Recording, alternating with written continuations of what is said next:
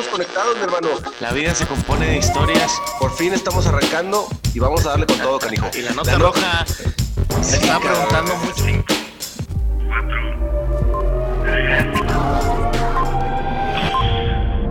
Érase una vez. Comenzamos. Y bueno, sean todos ustedes bienvenidos a esta segunda emisión de su podcast, Érase una vez, un podcast. Estamos muy contentos de estar el día de aquí con todos ustedes. La verdad que increíble que iniciamos este proyecto hace un par de, de semanas. Hoy tenemos la segunda emisión, una emisión muy interesante, padrísima, les va a encantar. Quédense, sintonícenlo y no se vayan, por favor. Y quiero saludar a mi compañero Chava Sarmiento, el centinela del ciberespacio el hombre del, de la, del dato exacto. ¿Cómo estás, Salvador? Qué bárbaro, Alex. Muchísimas gracias por todas tus palabras. De veras, se ve que como que estás echándole al whisky, se me hace, ¿verdad? Ya, ya viene la cosa así como muy cariñosa. Y la verdad es que muy, muy emocionado por, por este segundo episodio y más porque tenemos una invitada el día de hoy. Sí, lo comentamos en el... para empezar, a ver, primero el primer tema. Eh, eh, aquí, o sea, el tema es que nos patrocina Johnny Walker, güey. Entonces, ¿quién soy yo para, pues, o sea, desperdiciar, ¿verdad? Lo que nos manda. No, la gente va a pensar que soy un borracho y la verdad tú sabes que no. Pero este, ese no es el tema principal, viejo. La, cosa es que estamos aquí en la segunda emisión y, muy contento, como tú dices, con una invitada Sasa que ahorita la vamos a presentar. Y, bueno, también yo quiero primero eh, tocar el tema contigo de que en el primer episodio estuvo interesante por ahí las regazones que contamos donde contaste cuando tú trabajabas para una línea de, ropa íntima y sacaste un periodicazo increíble y donde... Fíjate que sí, estuvo, Estuvo, estuvo pesado eso, sí, todavía me arrepiento, pero pues salimos adelante. Digo, salimos adelante. Ni qué decir lo tuyo, ¿verdad? No sé si ya estés usando agendas y, y ese tipo de cosas, porque... Esperemos que me perdonen después del plantón. Ojalá. Del plantón falso. Pero, pero así va a ser, y va a ser la dinámica de nuestro, de nuestro programa. Insisto, vamos a seguir contando historias de todo tipo, historias reflexivas, historias de éxito, también de fracasos, porque de eso también aprendemos muchísimo. Y, y lo padre es siempre retroalimentarnos, como hemos dicho, de diferentes energías, de diferentes personas que nos puedan dejar una enseñanza eh, de cualquier índole, pero al final del día llevarnos algo eh, en nuestros corazones, en nuestras mentes para, para poder aplicarlos en nuestros días. Y bueno, yo la verdad eh, no, no, quiero ya perder más el tiempo y, y sí quisiera eh, ya irnos de fondo a presentar a nuestra invitada, una, una mujer que quisimos invitar porque en lo personal, y digo, tú también la conoces, conoces su trayectoria, en lo personal... creo que nos puede dejar muchas, muchas enseñanzas también al público o a la audiencia femenina, y, no por poner un género, pero, pero siento también que va a haber una eh, empatía en ese sentido porque, porque vamos a tocar temas muy padres. Y, ya no quiero perder más el tiempo, hermanito, y quiero presentar a la talentosísima Antonieta Tony Cerdán. ¿Estás ahí, mi Tony? Hola, mi Alex. Oye, qué bonita presentación. Me siento muy halagada, muchas flores. Así invítenme siempre, porfa. Bienvenida, Tony. Esta es tu casa. Muchas gracias. Esta es mi casa desde su casa, cada quien. Sí, es, esta es tu casa desde la casa de cada quien, como, como dices. Eso está bien interesante porque estamos grabando de cada quien desde sus cabinas de audio profesionales, eh, eh, cada quien en su casa, por, por, los temas que hoy estamos viviendo. Y Tony, eh, para los que no te conocen y los que sí te conocen, pero bueno, para todos los que están escuchándonos en este momento, cuéntanos desde el principio tantito quién es Tony, qué ha hecho y cómo estás. Échale, mija. Ahí les voy. Va que va, con todo gusto, mi Alex. ¿Quién es Tony? Bueno, les voy a contar un poquito acerca de mi carrera para que vayan viendo de, dónde viene. Yo estudié comunicación y me especialicé en, en, foto fija, pero la vida es bien rara y nunca deja de sorprender. Cuando estaba estudiando mi especialidad en foto fija, hay una escuela de cine que estaba haciendo un cortometraje ahí en la escuela y les faltó la actriz principal que iba a ser el personaje de una reportera. Entonces se acercó una chava y, oye, ¿nos puedes ayudar para hacer este, por favor, eh, el personaje de la reportera? Y yo, no, no, qué pena. Imagínate yo con pena, ¿eh? No, no, pena. ¿Cómo, crees? No. Ah, ya, solamente es una reportera en la calle que está hablando de, de un accidente. Y yo, ay, no, bueno, para no hacértelo de largo, dije, va, me lo aviento me aviento a ser el personaje y después, esto pasa en muchos años, a lo mejor se acuerdan de, algunas cosas, de algunos datos que voy a dar. A ver, a ver. Ese cortometraje lo transmiten en, en Canal 11 en un programa de, de, cine de cortometrajes que se llamaba Abre Latas. Ok, allá por los 70, ¿no? No, ah, no, no, no, no, no, no, Alex, ¿cómo, cómo? No empieces con esas ideas. Perdón, perdón, continúa, continúa, continúa. Eh, pues no me acuerdo cuándo, pero sí, ya, ya fue hace un chorro. Y entonces pasan este cortometraje ahí y alguien que iba a hacer un programa de salud dice, quiero esa chava para conductora. Pero pues yo no era conductora, yo nomás me agarraron ahí y creo que me salió bien porque les gusté para, para otro proyecto. Entonces, al final de cuentas, me localizaron y me invitaron a un casting. Fui a un casting en Canal 11 para un programa que se llamaba Platícame, con un niño que se llama, eh, bueno, ya, ya, este, que en paz descanse, Emilio Fernández, y era un programa de salud en donde hablábamos de muchos temas, pero el tema principal era diabetes. Entonces, prácticamente mi carrera artística comenzó ahí. Okay. Entonces, bueno, pues empecé, con este programa haciendo eh, todos los, los, sábados transmisiones en vivo durante muchos años. Después de ahí, este, pues empecé como que sin querer a, me empezaron a hablar para hacer cortometrajes y para hacer conducciones pequeñas y para hacer algunos reportajes en diferentes televisoras, en MBS y eso. Y dije, no, pues creo que me, me tengo que preparar más porque me está yendo bien. Entonces me metí a Argos a estudiar actuación. Me eché la carrera y ya, pues ahí estuvo muy bueno. Eh, ya ahí empecé como a trabajar más, empecé a hacer algunas series, empecé a hacer eh, conducción para Big Brother, el primer Big Brother, segundo, tercer Big Brother, yo estaba ahí haciendo el Bacardi Lounge con Sí, sí, me acuerdo. Okay, sí. Entonces, este, pues ahí empecé como conductora y empezó a encaminarse sin querer mi, mi carrera mucho a la conducción. Eh, pues ah, quiero, hacer, quiero hacer un paréntesis. Cuando Es importante porque lo que dijiste ahorita de las series, eh, sabemos que has trabajado, si me equivoco, me corriges, estuviste, tuviste una participación en alguna producción de HBO. Eh, tuviste una participación también en una serie muy, muy exitosa de Telemundo, ¿es así? Pues mira, estuve en, en Dios Inc., también ahí la que dices de, de HBO, es la, de Dios Inc., también, bueno, con Héroes del Norte, con, mi querido Gustavo Loza, estuve también en, esa serie participando. También este, en la piloto hice un, personaje pequeño, pero de mucho peso. Este, pues, o sea, salías gordita. De mucho peso, con, unos cuantos kilos de más. ¿Cómo, cómo, cómo, llegas a Telemundo? ¿Cómo llego a...? Pues es que, mira, la vida es bien rara, así como tú llegaste a mí. Esa es una, oye, esa es una historia que siempre la platicamos de broma, pero está buenísima para hacer un, un, tema de eso. Lo, comenté en una conferencia que me tocó dar, que me invitó precisamente Salvador, una institución académica, y fue un exitazo, estuvo Salvador viéndolo. Yo creo que tienen que contar esa historia aquí en, el podcast, ¿eh? porque sí está, sí está muy interesante. ¿Cómo se conocieron? Sí, la voy, la voy, a contar ahorita que pasemos a la otra sección, pero no te interrumpo. Entonces llegas, llegas a Telemundo a través de...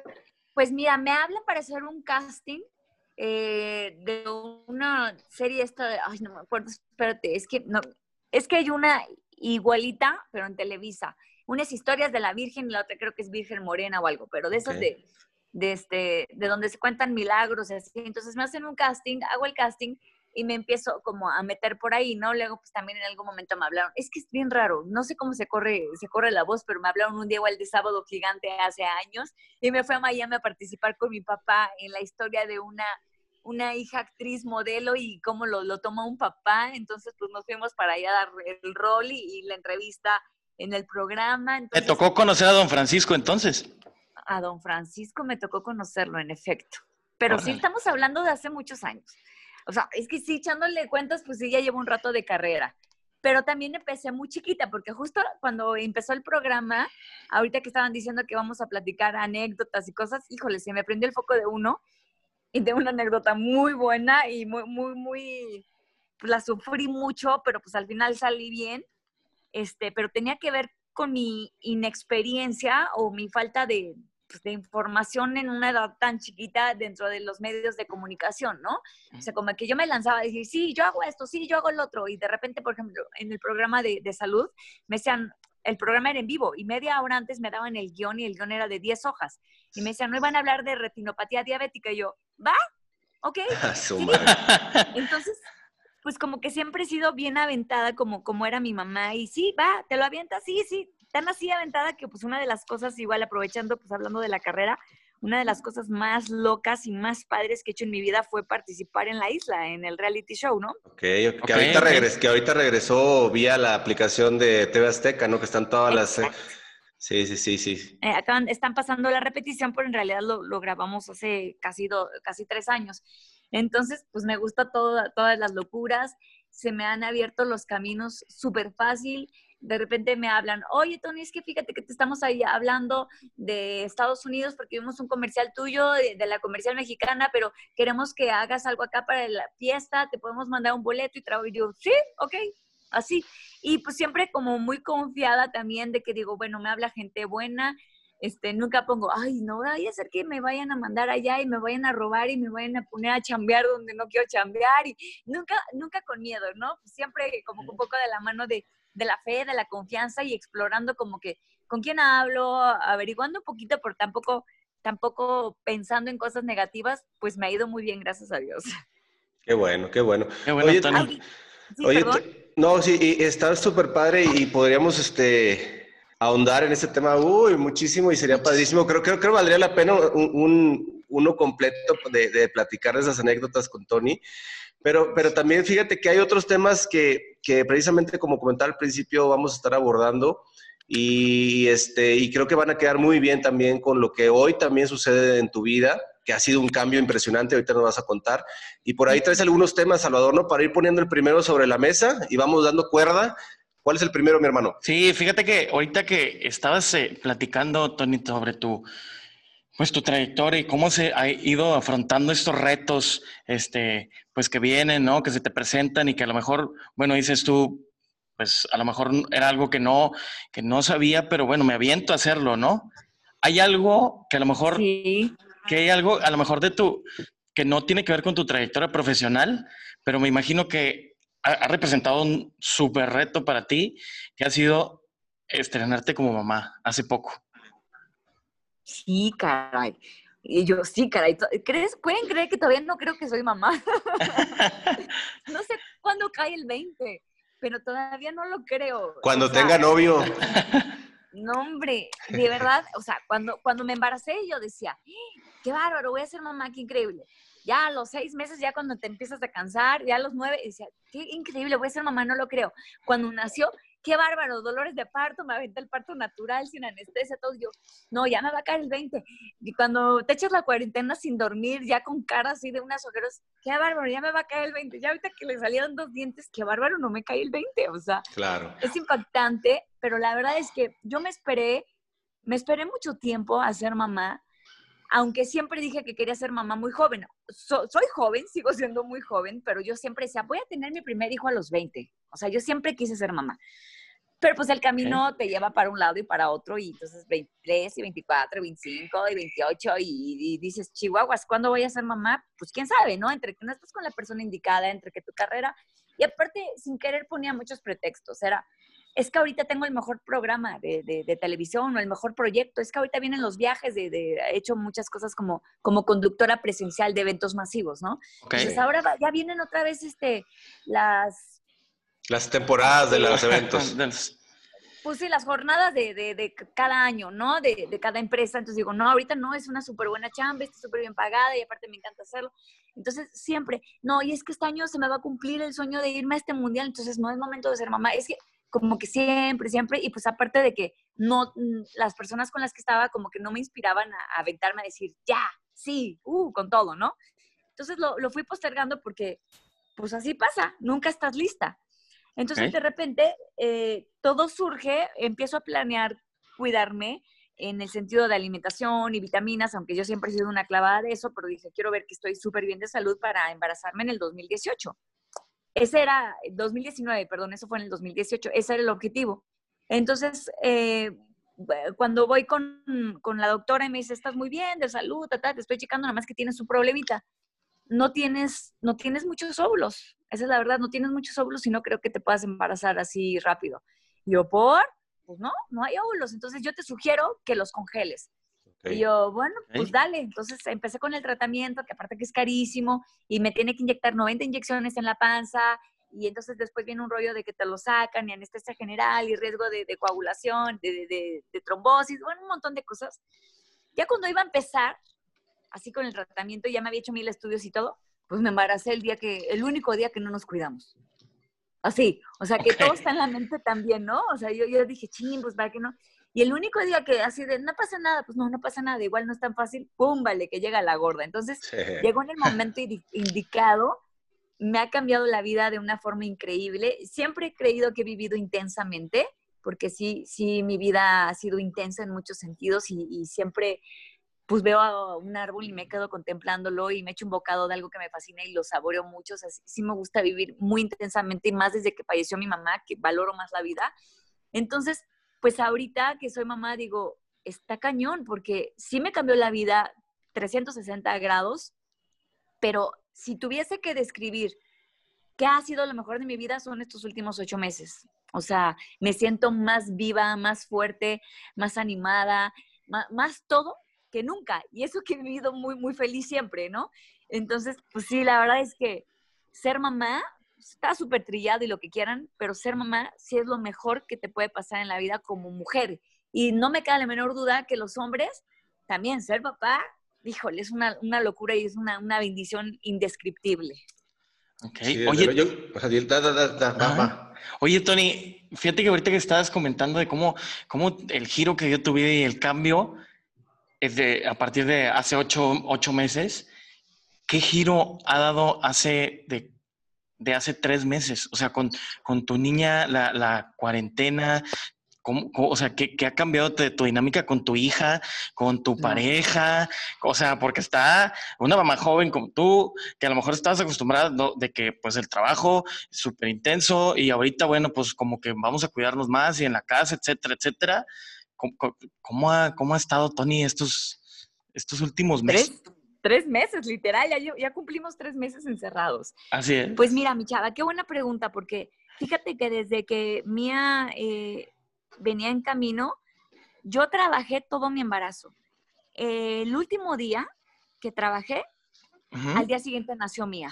Así, al día siguiente. O sea, que la doctora me decía, mi, mi, jefe me decía, porque ahorita, actualmente hago menciones de televisión en Sale el Sol, en el programa Hoy, en Cuéntamelo Ya, con Gustavo Adolfo en De Primera Mano, en todos los programas, en Foro TV. Esa es mi chamba diaria, ¿no? O sea, yo me la paso en los foros todos los días trabajando en programas en vivo.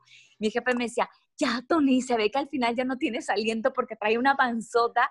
Y me decía, vas a tener al hijo en vivo. Yo, pues ni modo, si mi hijo van a ser cuando, cuando está haciendo lo que más me apasiona, qué bendición, ¿no? Entonces, siempre trabajé en mi embarazo, que fue algo que a mí me, mantuvo como activa y no pensar en los achaques. Y cuando me quedaba en la casa o los domingos, decía, ay, ya me duele la espalda, la, náusea, todo lo malo, ¿no? Entonces, yo soy súper activa desde siempre.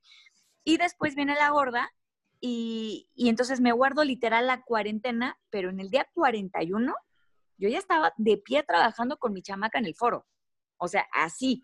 Ya 41, medio podía caminar apenas, pero ahí estaba con mi gorda y dije, ok, en este caso, yo soy así y mi bebecita se viene a acomodar a mi estilo de vida. Obviamente yo me he acomodado al de ella, pero ella se está acomodando más al mío, porque yo, mi forma de, de ser mamá así y de, de, seguir mi ritmo de vida y mis pasiones y lo que más lo que me encanta es que mi bebé se, se acomoda a mi vida y me la llevaba a los foros para arriba y para abajo, ¿ah? padrísimo, siempre, siempre súper activas. Entonces, de repente, pues nos cortan las alas y de una forma, pues no es como que nos cortaron las alas porque se acabó la chamba, sino nos cortan eh, las alas a todo el mundo. Y viene este tema obligatorio del confinamiento por salud eh, física de todos, ¿no? Y, y, ahora nos toca trabajar en la salud mental, ¿no? Entonces, eh, pasa este, esto cuando Mía tiene cinco meses y empieza a haber muchísimos cambios de los bebés. Los bebés tienen cambios todo el día. O sea, un día hace esto y al día siguiente ya hace esto y hace el otro. Entonces, yo tenía un poquitito de culpa de que decía, está increíble que mi bebé está conmigo todo el día, pero quisiera estar más con ella en la casa, quisiera este, darle más pecho con más tranquilidad, como que tenía ese, ese cachito de culpa. Y entonces llega el confinamiento y no hay pretexto. Estoy con mi bebé 24/7. Tenía una chica que me ayudaba aquí en la casa a cuidar a Mía y también pues a todo el tema de, de la comida y eso pues ahorita no está viniendo porque ya vine en metro y hace dos horas de, de su casa acá, ¿no? Entonces pues ahí está el riesgo de, de otro riesgo de infección. Así Entonces es. ahorita está Ajá. en su casita y lo que está pasando ahora es que estos tres meses he gozado a mi bebé como nunca.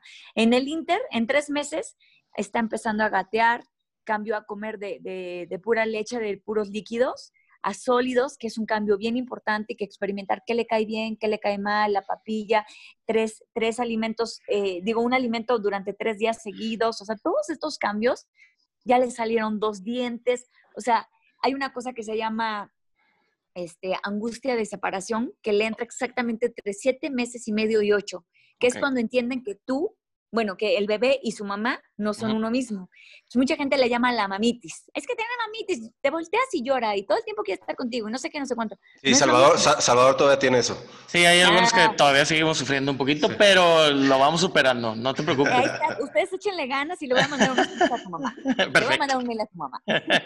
Y entonces, pues bien padre, la verdad que todos estos cambios que son como más drásticos en su crecimiento, me están tocando encerrada, ¿no? Entonces, tengo la atención completa. eh, tenemos un horario que es algo importante igual en los bebés, tratar de hacer horarios, el horario de la siesta, el horario del baño, el horario de la dormida, el horario de... Entonces, es algo que no había logrado antes, pues porque no tenía el tiempo. Y, y yo puedo decir que mi cuarentena ha sido, mi cuarentena entre comillas, mis tres meses, este, ha sido padrísima, ha sido padrísima. He tenido mis ratos que digo, ya, quiero, quiero salir a gritar, ¿no? Sí, como todo mundo que nos empezamos así como a, ya como a desesperar un poco de repente, pero luego regresamos al, al- como al camino de, de la calma. Pero no se desesperen porque esto va para largo. Oye, y, y yo, yo te quiero comentar algo, este, porque hijo, la verdad que la plática está buenísima y traemos varios temas y este, pero, pero quiero comentarte algo y, y, este, no sé si ya te han hecho esta pregunta, Échemela, pues. pero yo sé, no, es una pregunta que me, que me llama la atención por, porque te conozco y lo hemos platicado, pero te quiero hacer la pregunta en, en dos aristas diferentes. La primera es, yo sé que tu mami siempre fue un motor, un ejemplo para ti, fue alguien que, que marcó tu vida, hoy, hoy te cuida desde el cielo y, y, y en esa parte te quiero preguntar, ¿cómo piensas a tu mami hoy que eres mamá? A diferencia de antes, o sea, yo sé que con el mismo amor, pero me refiero, ¿te vienen a la mente comentarios que ella te hacía acerca de ser madre? ¿Te vienen a la mente eh, recuerdos de, de, esa, de, esa, etapa? ¿Cómo, cómo, cómo ¿ha, ¿ha, pasado algo en eso? ¿O me equivoco? ¿O cómo ha sido esa parte? No, claro, claro que sí ha pasado, Alex. Es un, es un punto bien, bien, bien bonito, bien importante que, pues que la verdad es que no me habían preguntado y que me encanta compartirlo con ustedes por primera vez. Pues fíjate que el último, el, bueno, para hacer así como un poquito breve, les cuento un poco de mi mamá para que sepan igual de dónde viene la historia. Eh, mi mamá, un ser, la verdad es que es un ser de, mucha luz, eh, siempre muy cerca de Dios, con mucha fe, que durante 11 años exactamente luchó contra el cáncer y pues fueron como 11 años muy duros, pero ella siempre pegada de la fe lograba quitar cualquier obstáculo, que transfusiones de sangre todos los días, nos echamos transfusiones, que quimioterapias, quimioterapias me las he hecho. Y siempre salía triunfante, ¿no? Siempre, siempre. Entonces llegaron momentos en, en el que requirió un trasplante de médula ósea que no fue exitoso y que pues le terminó de destruir su médula ósea y empezó a perder como calidad de vida. Y era cada día este, pues más transfusiones de sangre, de plaquetas, y pues se empezó a deteriorar mucho al nivel de que los doctores le decían a, a mi mamá, señora, aquí tengo sus análisis que le tomamos en la mañana y lo rompían en nuestras caras, así, y le decían, díganos qué hace o en quién cree, porque esto es un muerto. O sea, mi mamá decía, hemoglobina, 5, cuando sí. el mínimo es 14, 15 o 16. Plaquetas, 2.000 plaquetas, si bien le, va, le iba 2.000, el mínimo son 150 mil. A veces vivía con cero plaquetas. O sea, para ella era de los doctores, si se lava los dientes y tiene un poco de sangrado, es urgencias. ¿Por qué? Porque no, que, nunca va a parar el sangrado. Y ni hablemos de las defensas, porque pues defensa cero, que hoy digo, gracias a Dios mi mamita ya no está con nosotros, en este tiempo, porque nosotros vivíamos en el hospital. Diario, de 7 a 3 de la tarde, estábamos en el hospital siglo XXI recibiendo sangre, plaqueta, nada, para que pudiera vivir. Entonces, imagínate, en estas condiciones, haber tenido así mi mamá hubiera sido el fin. O sea, muy, muy doloroso, muy cansado, muy riesgoso, muy todo, ¿no? Pero bueno, este, el último día de la vida de mi mamá, ella me dice, ya llegó el momento, ya este, prepárense, ya me voy a ir con mucha sabiduría este, quiero empezar a despedirme, voy a empezar a perder fuerza, llámale a tus hermanos, encárgate que esto, que la tarjeta, que cancela, que los terrenos, que todos sus pendientitos. Y me dice, te quiero pedir un favor. Y yo, ¿qué, ama? Y me dice, nunca te vayas a perder la, la oportunidad de ser mamá. Y yo, mamá, tranquila, no pienses en eso, ya sin fuerza y todo. Me dice, te lo digo en serio, no te pierdas la oportunidad de ser mamá. Es lo mejor que te va a pasar en la vida. Y yo, sí, más, sí, más. En ese momento ni novio ni nada. yo, sí, más. Y me dice, no, te lo estoy diciendo en serio ya no dejes pasar más tiempo, ya no salgas con chicos, ya, ya, consigue tu novio, ponte formal. sí, sí, o sea, porque pues yo como que no quería tener una relación formal y estaba tranquila y dije, consigue tu novio, ponte de novia formal y haz una familia. Y yo, ay, sí, ma, como si nacieran en, macetas los hombres buenos. Sí, somos muy, somos muy pocos. somos escasos, somos escasos. No, pues están en peligro de extinción. Honestamente, un, buen hombre eh, no es tan fácil, ¿eh? Y entonces, este, y le dije a mi mamá, sí, mamá, pero ni que fuera tan fácil, alguien que está en la misma, que quiera ser papá, que quiera comprometerse, que quiera, yo te voy a ayudar. Y dice, sí, mamá, sí, no, en serio, yo te voy a ayudar. Y pues mira que sí me ayudó. Entonces tengo muy grabado ese momento en el que me dice, es lo mejor que va a pasar en tu vida y tenía la boca llena de sabiduría, es lo mejor que ha pasado en mi vida, ¿no? Y en el momento que me convierto mamá y me doy cuenta que, que, desbordo un amor que nunca he sentido y que las mamás que me están escuchando saben de lo que estoy hablando, inexplicable, o sea, no hay forma, un te amo se queda tan diminuto al lado de lo que se siente por un, por un hijo, que, que también en ese momento que yo descubrí este amor, me di cuenta cuánto me amaba, me amaba mi mamá. Y eso sí fue muy duro, porque yo siempre supe que la amaba con toda mi alma y con todo mi ser y con todo, y que mi mamá de chiquita era mi Dios porque, porque tus papás se convierten en tu Dios. Le te dicen, está lloviendo sopa y sales con tu plato. A tus papás les crees todo porque son tu todo, ¿no? Y ahora estar del otro lado, digo, puta, ¿cómo me amaba mi mamá?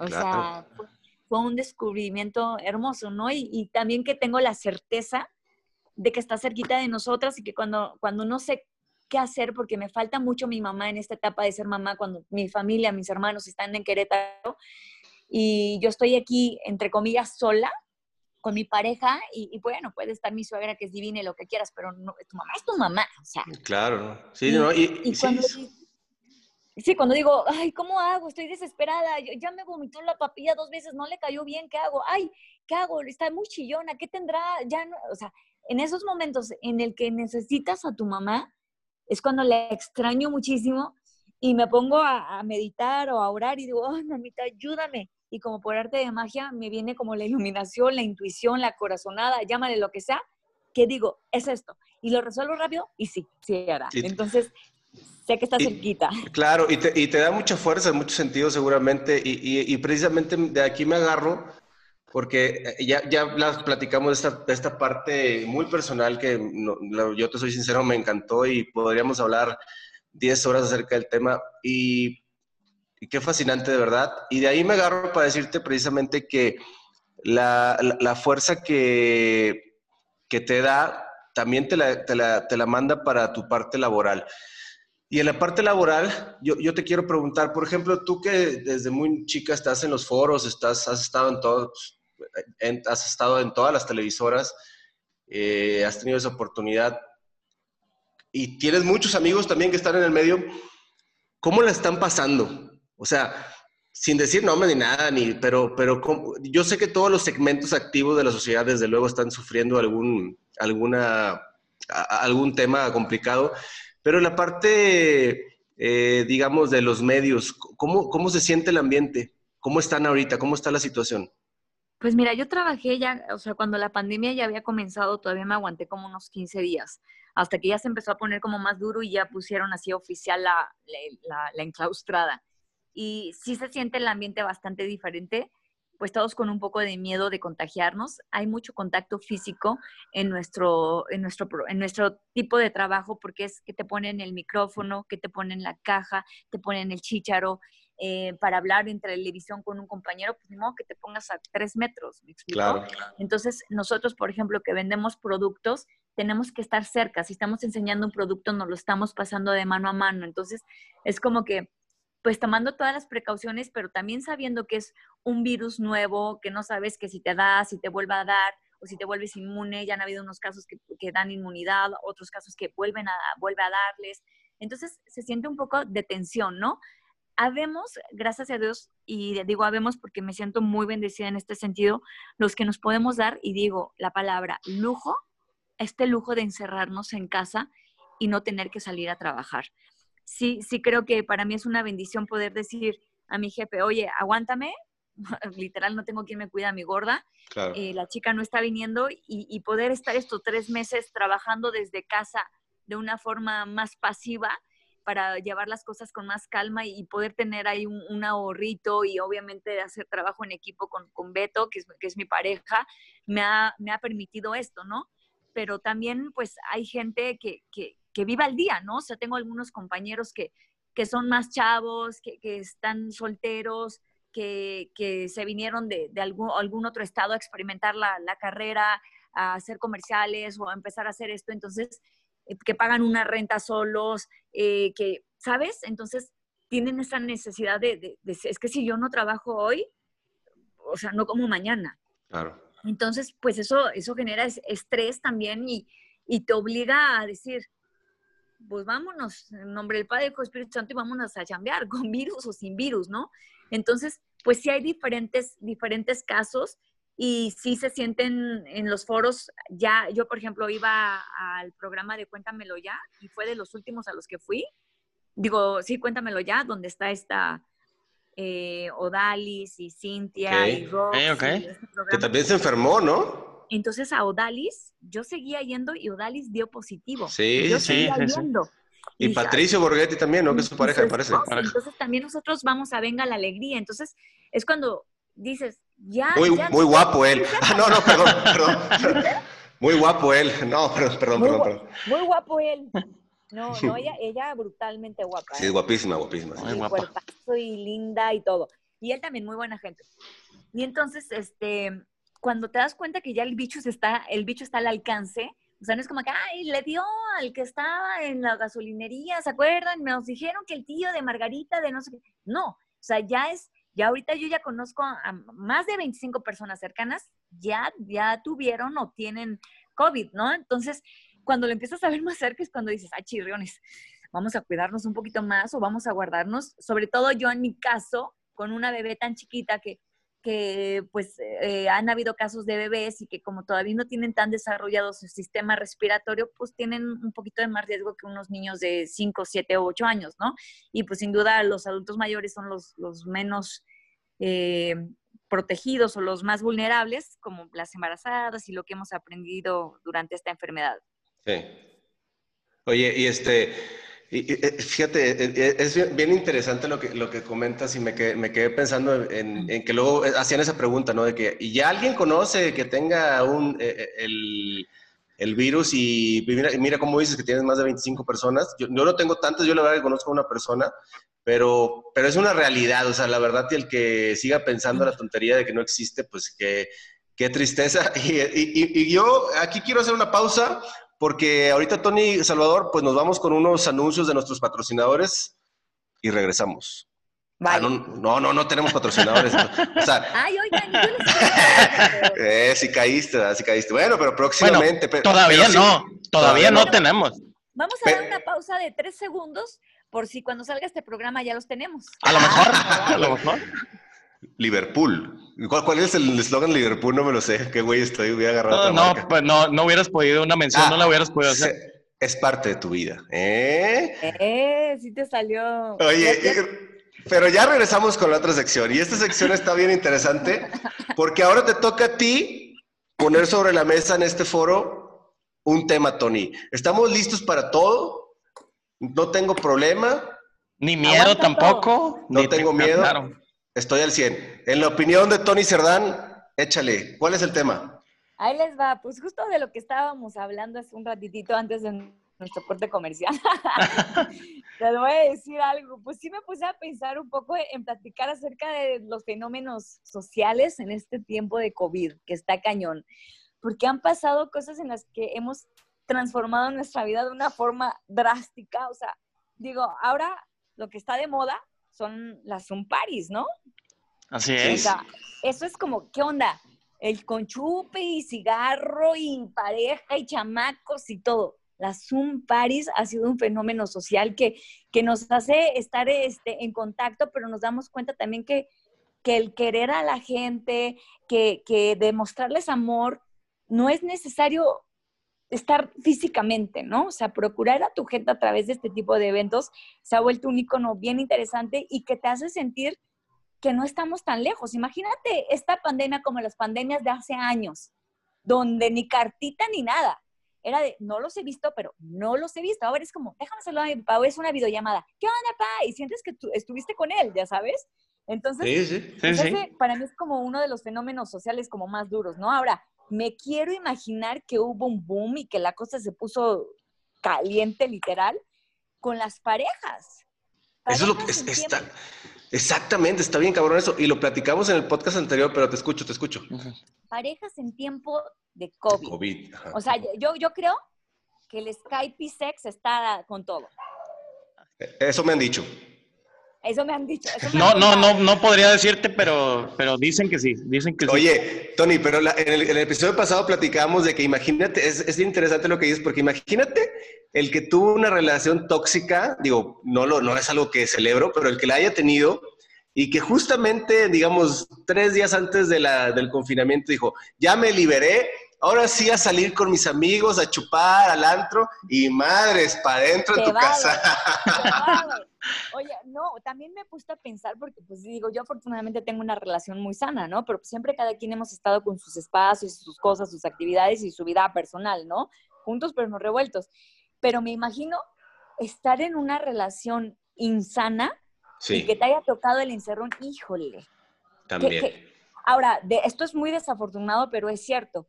El índice de violencia en hogares ha incrementado súper fuerte, porque imagínate, si no estando encerrados pasaba un montón de cosas, ahora encerrados la cosa se ha puesto súper, súper fuerte. Entonces, pues sí, eso, eso es como un tema triste y delicado, pero también es una realidad, ¿no? Sí, pues, de hecho Salvador tocó el tema la vez pasada de eso, de que imagínate el que no salió de la relación. Sí, el que Pues se está- quedó en una relación tóxica o va descubriendo apenas que se estaba involucrando con alguien tóxico. O sea, yo me imagino que mucha gente con el confinamiento apenas se está dando cuenta de que pues su pareja o su relación no es sana. Entonces, imagínate, digo, se maximiza todo, ¿no? O sea, el- Acá, acá yo creo que hay de dos en este tema de pareja. Terminando el confinamiento, o se acaba o se amarran padrísimo las relaciones. O sea, o, o bien sólidas o así de hasta nunca. Yo creo que hay de tres. O lo amarras, o lo cortas, o te sacan un- eh, tu video de, del Skype sex. Eso puede ser, eso Exactamente. también, ¿no? Una de Otro las tres. fenómeno social, ay, perdón, que estaba pensando, pues obviamente es que también estaba leyendo que ahora, pues con todo, todos estos nuevos estilos de vida que estamos llevando, se va a acabar en gran por- porcentaje eh, trabajar en, en oficina y el, el famosísimo home office, ¿no? Van a desaparecer mucho el tema de estar eh, como empleado físico. Entonces, pues ahora el home office es, es lo de hoy, el, el trabajar no cara a cara en algunos casos que, que no se requiere, pues ese es ahora un nuevo estilo de vida, ¿no? Entonces está, yo creo que sí, ¿eh? pues está bien, pero también pues es lo- a lo mismo, ¿no? O sea, home office, pero ¿con quién vives? ¿Con tu roomie? O sea, ni siquiera es de pareja. Con tu roomie, ¿cómo te llevas? ¿Estás solo? ¿Cómo te pega la soledad? Es la otra, ¿no? Porque si a lo mejor eres una persona solitaria y tu salida a la chamba era tu válvula de escape, ahora te encierran, pues también puede haber alguna afectación, ¿no? Sí, claro. Yo creo que inclusive así durante el confinamiento que hemos tenido, eh, se han enfocado mucho como que a la salud física de las, de las personas, pero como que ha faltado un poquito más de información o de hincapié en, en procurar la salud mental también, ¿no? Porque como tú dices, o sea, cómo le pega la, soledad a, a la gente, la ansiedad, etcétera, etcétera. Digo, por ahí creo que nos ha faltado a lo mejor voltear a ver un poquito ese aspecto. Sí, o sea, creo que también es todo un reto psicológico, ¿no? O sea, el confinamiento nos está obligando a voltear a vernos a nosotros mismos, no hay de otra, a encontrar tus ogros y tus demonios y tus ángeles y tu bueno y tu malo, porque es una prueba de, de quién eres eh, eh, en un espacio reducido, ¿no? Así es. es. es. todo un reto psicológico y, y si empiezas a sentir miedo, ¿cómo lo manejas? Y si empiezas a sentir el encerrón y si empiezas a ¿cómo estás? Es, una prueba, pues, es un, es un mini Big Brother personal, ¿no? ¿A quién está viviendo su Big Brother exactamente? Y con todo y Bacardi Lounge, ¿eh? también los, los viernes. Eso. es un party. Es un party, claro que sí. Este, Alex, eh, Alex inclusive tiene ya amigos imaginarios también. Sí, tengo, es que le dices a lo que, oye, en esta, en esta pandemia tengo nuevos amigos y son imaginarios. oye, oye Tony, te, no, te voy a pedir algo, siempre te pongo así yo como, este, a, hacer cosas que te han de pasar vergüenzas, yo creo, porque no te preparo. Pero a ver, ¿cómo presentabas el Bacardi Lounge? ¿Cómo entrabas? Así cuando ya decían, a ver, ya, va, vámonos cámara 4 con Bacardi Lounge. 5, 4, 3, 2. Hola amigos, ¿cómo están? Bienvenidos al Bacardi Lounge. El día de hoy me encuentro con mi querido Juanjo Ulloa. Juanjo, ¿cómo estás? Hola Tony, muy bien, gracias. Estamos listos para preparar un nuevo cóctel con el mejor ron de México y del mundo, Bacardi. Claro que sí, lo único que necesitamos el día de hoy es una cubetita de hielos, un vaso alto, obviamente ron Bacardi, jugo de naranja y un twist de limón. Lo único que... Ya, me seguí. Muy bien, muy bien, muy bien. Oye, y yo, siempre te digo, la verdad que siempre te estoy chingando con eso de que cuando hablas te pones la mano en la cintura. ¿Te acuerdas que siempre te digo? Te lo juro por mi mamá que me la acabo de poner. Sí, estoy seguro que te pusiste la mano en la cintura. Te lo juro que estaba hablando y tenía la manita. O sea, siempre está de que me ve en la tele, Alex, me manda foto. Sí. esa manita, esa manita. Ya, ya traes ese, ese, ese, tic, ¿verdad? Como esa muletilla de, física. Pues me da como, como, me da como seguridad, como confianza, pero la voy a trabajar, la voy a trabajar, Alex. No, está súper bien. Oye, y yo quiero cerrar este tema para que ahorita Salvador te platique la siguiente etapa que donde nos vas a contar una historia este, interesante, un, hecho donde a lo mejor la regaste o te pasó alguna situación en tu trabajo donde, donde chinga, o cómo salgo ahorita de esto, ¿no? Estando en vivo, estando antes de entrar, algún, alguna este, actuación o alguna presentación. Pero, pero yo sí quiero cerrar este tema porque hubo algo muy interesante que comentaste que al final del día los, ahorita las fiestas por Zoom o las videoconferencias, las videollamadas, nos están uniendo y, definitivamente yo creo que sí. Hay, un dicho que me encanta que es, eh, la distancia eh, no, no aleja, pero el silencio sí. Entonces creo que precisamente eso es lo que hace el ser humano, que al final del día buscamos este, las herramientas para seguir em, demostrando afecto y, que, y qué bueno que así sea y que esperemos que todo lo complicado que pueda suceder eh, en nuestro entorno, llámese lo que comentabas del, índice de violencia intrafamiliar, ahora que estamos encerrados, todo esto se se puede erradicar. Y, nada, pues esperamos, les mandamos muchos abrazos y bendiciones también a los que la están pasando de alguna manera mal, todo nuestro respeto y nuestro cariño para todos ellos. Y, nada, pues nos vamos entonces a la siguiente sección, Salvador. Platícale un poquito la dinámica de cómo es que nos va a contar nuestra historia, qué tiene que ser Tony, que lo cuenta aquí ante el público. Nosotros somos muy famosos en Europa, Tony. O sea, ahorita... Exacto. Alemania. tenemos que hablar francés? E, esto se traduce en cinco idiomas. Eh, Ruso, pues, todo, este, todo, estamos listos. Estamos en español porque estamos abriendo camino a México. Exactamente. Ah, Pero Salvador, cuéntale cómo es la dinámica para que eche la historia. Ok, perfecto. Mira, Tony, lo que va a pasar ahorita es que nos vas a contar una historia en donde te hayas equivocado, en donde hayas tenido alguna enseñanza, pero con el detalle es que nos tienes que empezar esta historia, esta narración, con la palabra érase una vez. La vida se compone de historias, no todas son cuentos de hadas. Entonces, queremos, queremos la historia de Tony Cerdán este, en nuestro podcast y pues, pues venga de ahí. Pues érase una vez, hace mucho, muchos años, cuando Tony comenzó su carrera, en donde tenía un programa con Juan Osorio, el productor, que se llamaba En la intimidad con las estrellas, un programa de mucho éxito en donde llegaban diferentes figuras públicas, artistas, diputados, luchadores, playmates, de, de todo, a una entrevista en donde se les daba la sorpresa de tener completamente en vivo el enlace con su mamá, con su papá, con su primera novia. Entonces contaban anécdotas importantes de su vida.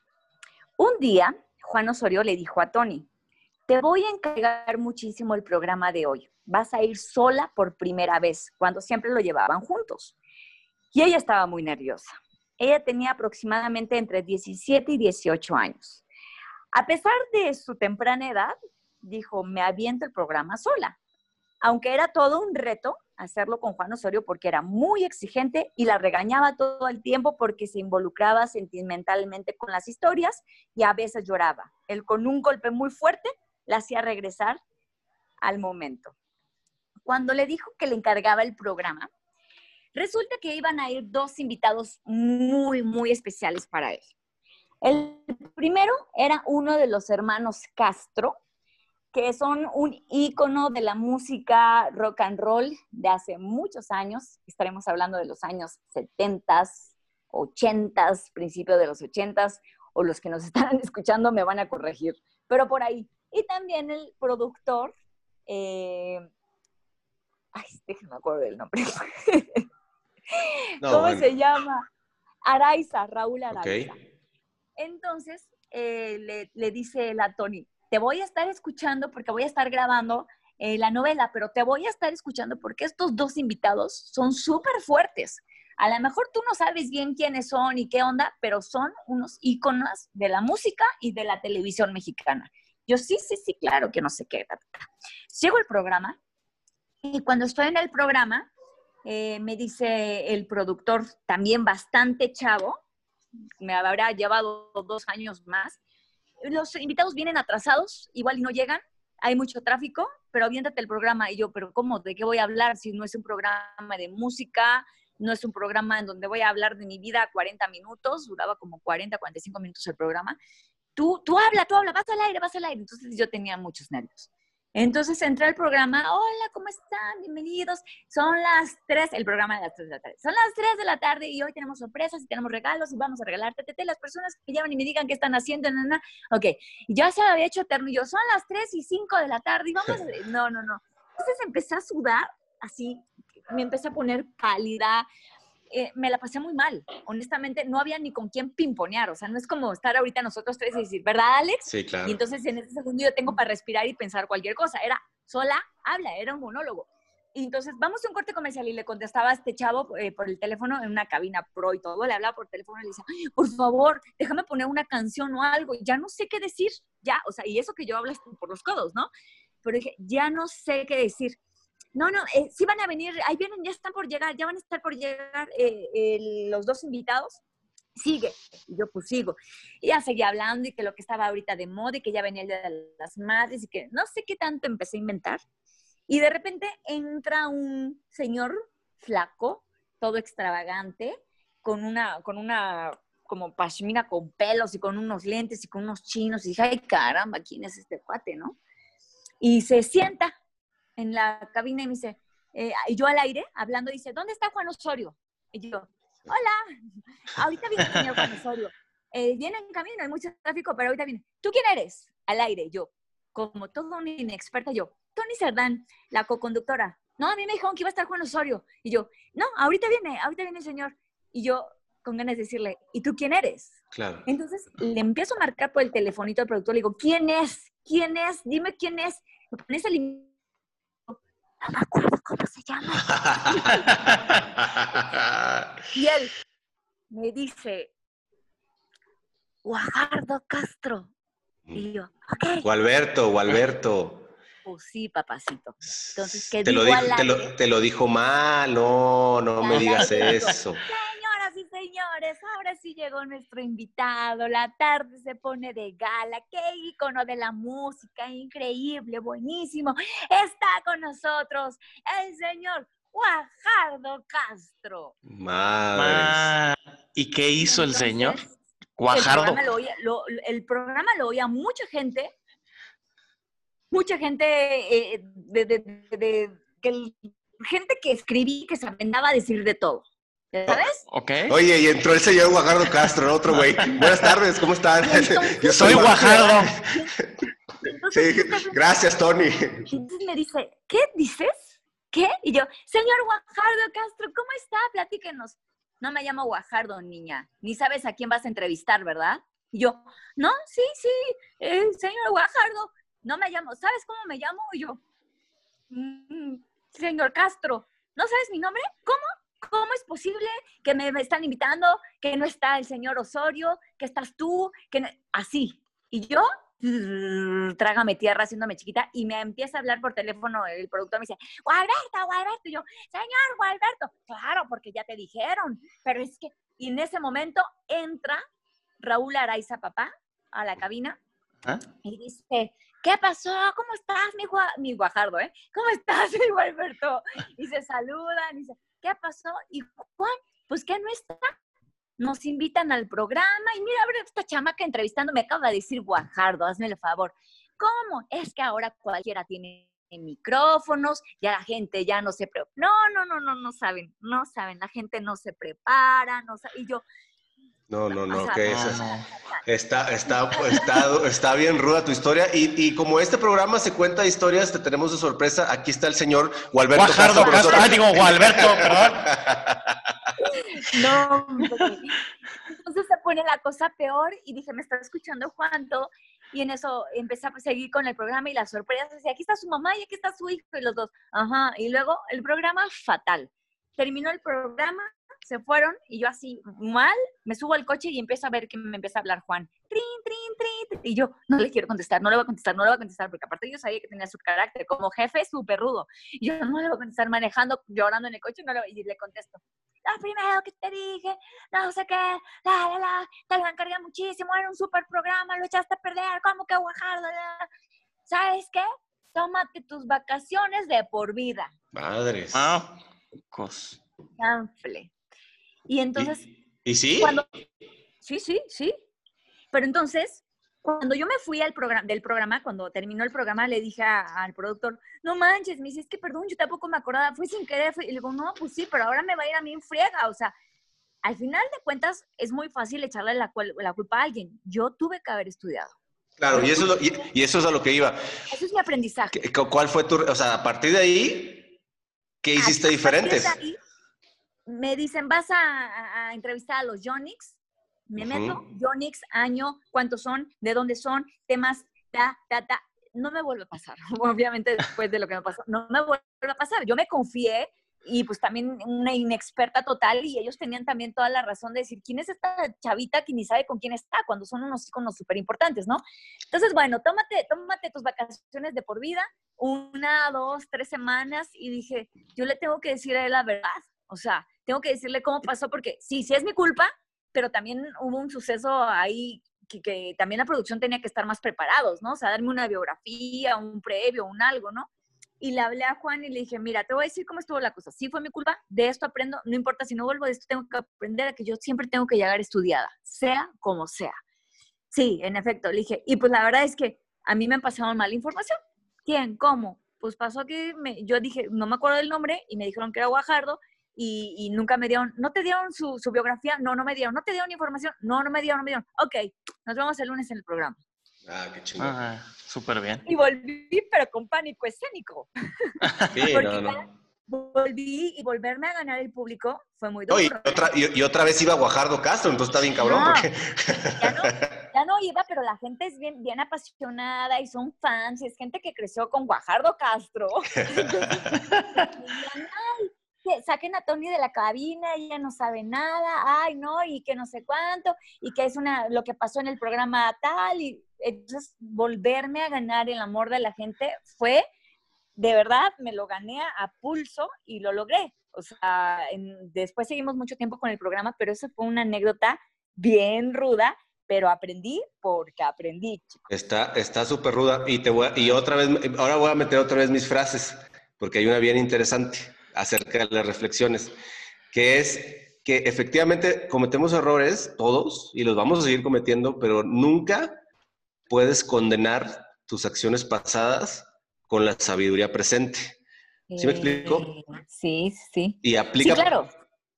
Y aplica perfectamente aquí porque, porque a partir de ahí jamás te volvió a pasar el, el, no llegar a estudiar, te lo aseguro.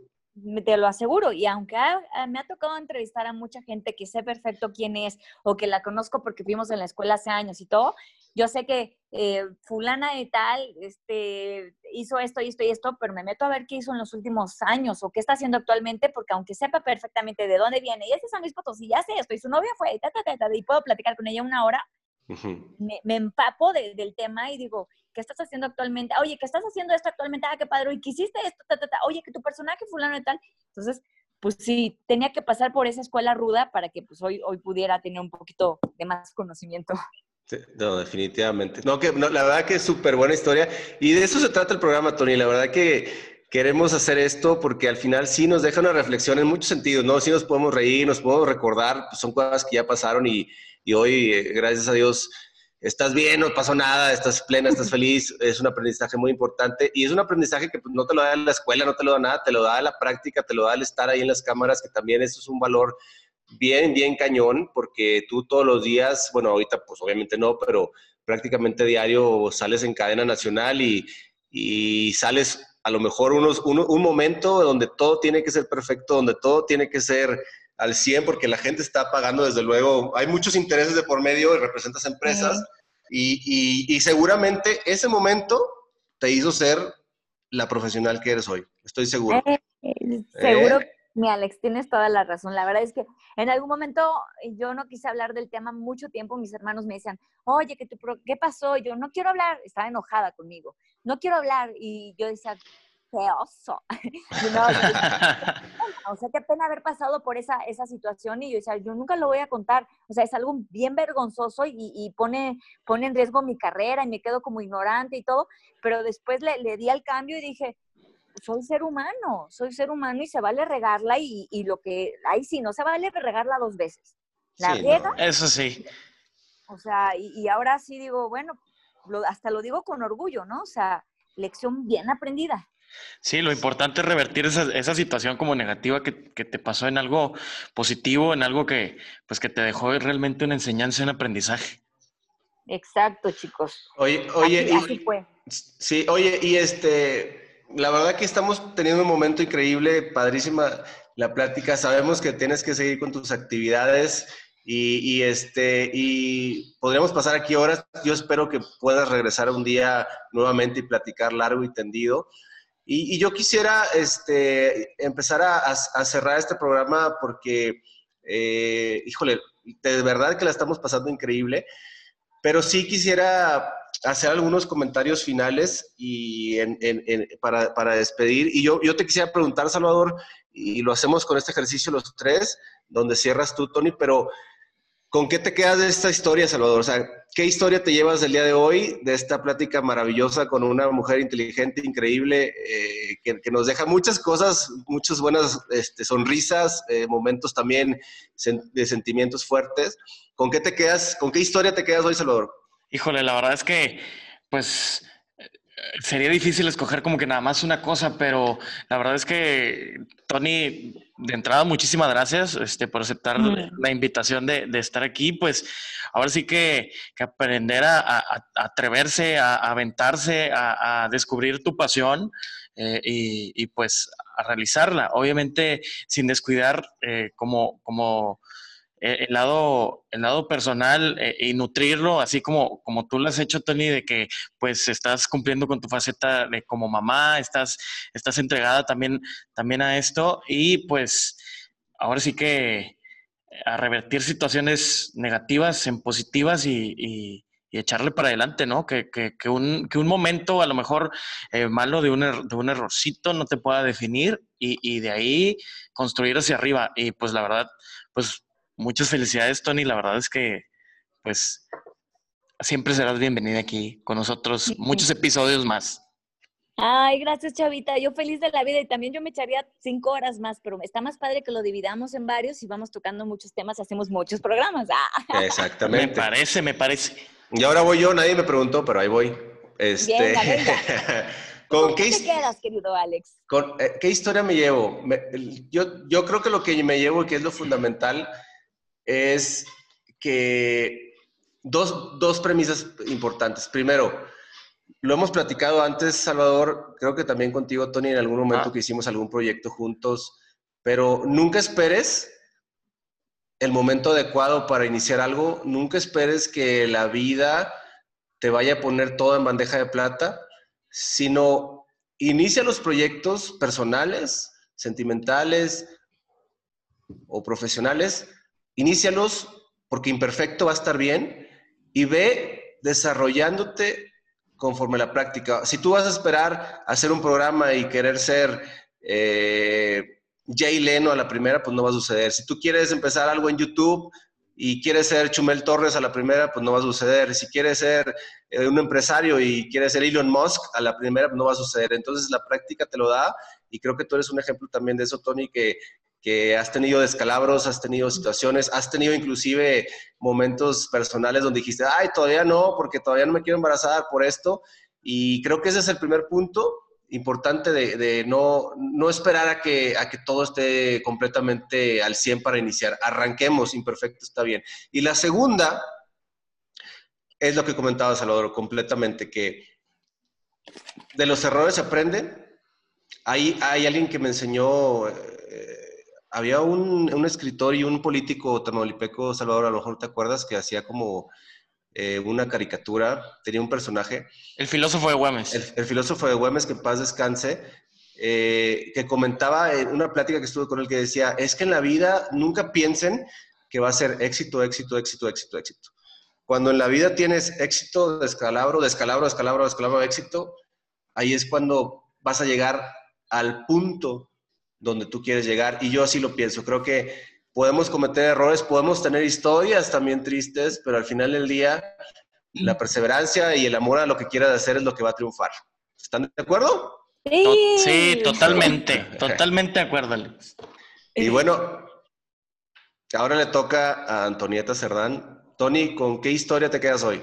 Claro que sí, mi Alex. Y bueno, primero que nada, Chavita, Alex, muchas gracias por, por, invitarme a este espacio. Me la pasé padrísimo, se me fue el tiempo volando. Me sentí muy, muy yo, muy cómoda de contarles cosas tan personales, porque sí, la verdad es que fue, fue una charla en donde dije quién soy realmente y, y siempre lo seguiré haciendo. Entonces, pues reconfirmo una frase para mí súper importante en la vida, que, que la decía mucho mi mamá, y que ahorita que platicamos de confinamiento, de la enfermedad, del virus nuevo, del confinamiento en familia, con amigos, con pareja, el trabajo, las nuevas formas de vivir. Bueno, platicamos también de los retos como mamá, ¿no? O sea, desde el embarazo hasta el nacimiento. También, bueno, pues platicamos de, mi mamá en el cielo, ¿no? De, mi angelito, que es un tema, pues también que, me llega mucho al alma, porque pues extraño a mi mamá y, hablar de ella siempre es para mí una, una bendición. También, bueno, pues hablamos del reto de las pruebas laborales, de las, metidas de, de pata y el aprendizaje que viene ahí para levantarte y no ser la misma persona, sino la misma pero versión mejorada y no volver a cometer los mismos errores. Me queda súper claro que, que la frase que, con la que cierro es, es la que seguirá siendo mi favorita para todo lo que platicamos el día de hoy y para todo lo que venga en mi vida. Y la frase es así de sencilla, no tengo miedo, tengo fe ante todo, ante cualquier cosa. Entonces, no tengamos miedo, o sea, que, que, la enfermedad, que no, que no, la vacuna, que, que el parto, que en agua, que no, que no va a ser, que te dijeron que el bebé, que no, lo que sea, no tengas miedo, ten fe. Y ahorita igual así, creo que ahorita en, en este tiempo de, de contingencia, peor virus que el coronavirus es el miedo. Exactamente. No, me, me encanta y, y, gracias Tony, gracias Tony por estar aquí, aceptar participar, por ser nuestra madrina. Eres la primera invitada, vamos a tener otros invitados. bravo, bravo, bravo, Vamos a tener otros invitados ya este, que están programados y fuiste nuestra madrina. Un aplauso para ti, muchas gracias. Y, agradecerte mucho, muchísimas gracias nuevamente por estar acá. Gracias, Salvador, por, por este espacio también, por el segundo episodio. Y bueno, pues nos vamos, nos vamos el día de hoy. Ah, importante, sigan a Tony Cerdán en todas sus redes. Es Tony Cerdán, estás en, Instagram, ¿verdad? Arroba Tony Cerdán. Instagram, Facebook, Twitter, arroba Tony con Y, Cerdán con S. Chavos, mucha eh, suerte. Gracias. Mucha suerte. La patadita con todo mi cariño y que este sea el inicio de un programa que dure muchos años y que tenga un reconocimiento no nacional, sino internacional, como lo dijimos hace rato. Salvador, tus redes sociales. Mis redes sociales, como no, Alex, después de que las tuyas. Muchas gracias. Ah, bueno, arroba Alex Rubio DLP en todo. Alex Rubio DLP. Salvador. arroba Chava Sarmiento también en todo. Ya sé que me albureaste, pero bueno, muchísimas gracias a todos los que nos escucharon. Gracias, Tony, gracias, Salvador. A ti que estuviste ahí pendiente, a ti que escuchaste este segundo episodio, a ti que me diste tu vida, tu amor y tu espacio. Muchas gracias. Nos vemos en el tercer, en el tercer capítulo. Bye, bye. Adiós. Bye.